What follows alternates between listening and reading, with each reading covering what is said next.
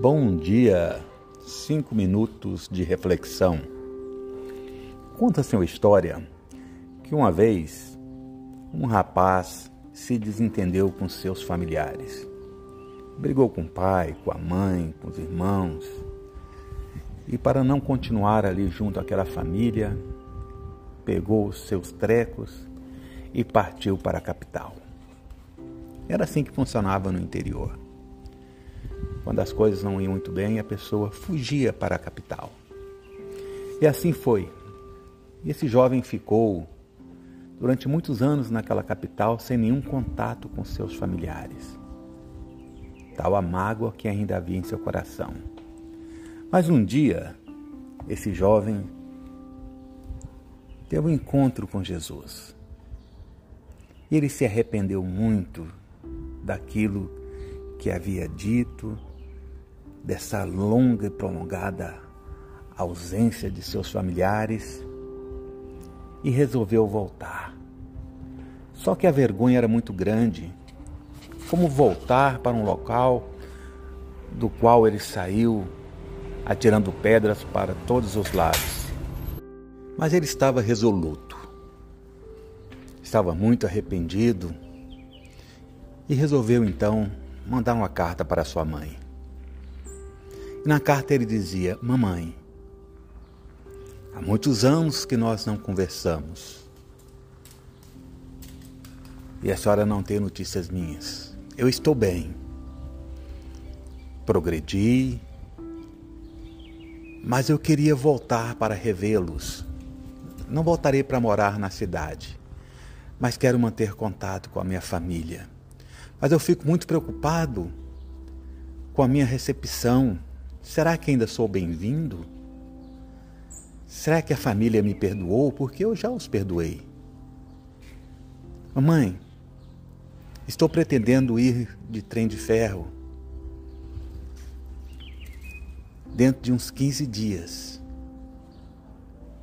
Dia tal eu chegarei aí.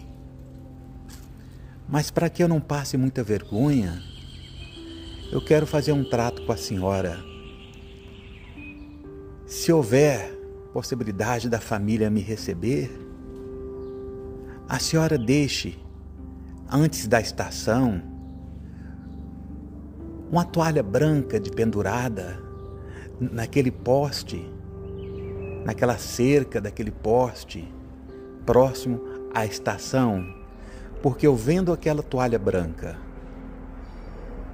quando o trem chegar lá eu posso descer, porque saberei que está tudo em paz. Mas se não houver essa toalha, eu nem descerei do trem. Prosseguirei viagem de retorno à capital. E assim ele fez. Mesmo antes de receber a resposta da sua mãe, ele foi. E quando o trem de ferro estava chegando próximo àquela estação, ele ansioso, olhando se estava chegando perto daquele marco onde teria o sinal. Mas bem antes disso, ele começou a notar nas árvores, nas cercas, cheio de toalhas brancas, camisas brancas, panos brancos, até chegar à estação.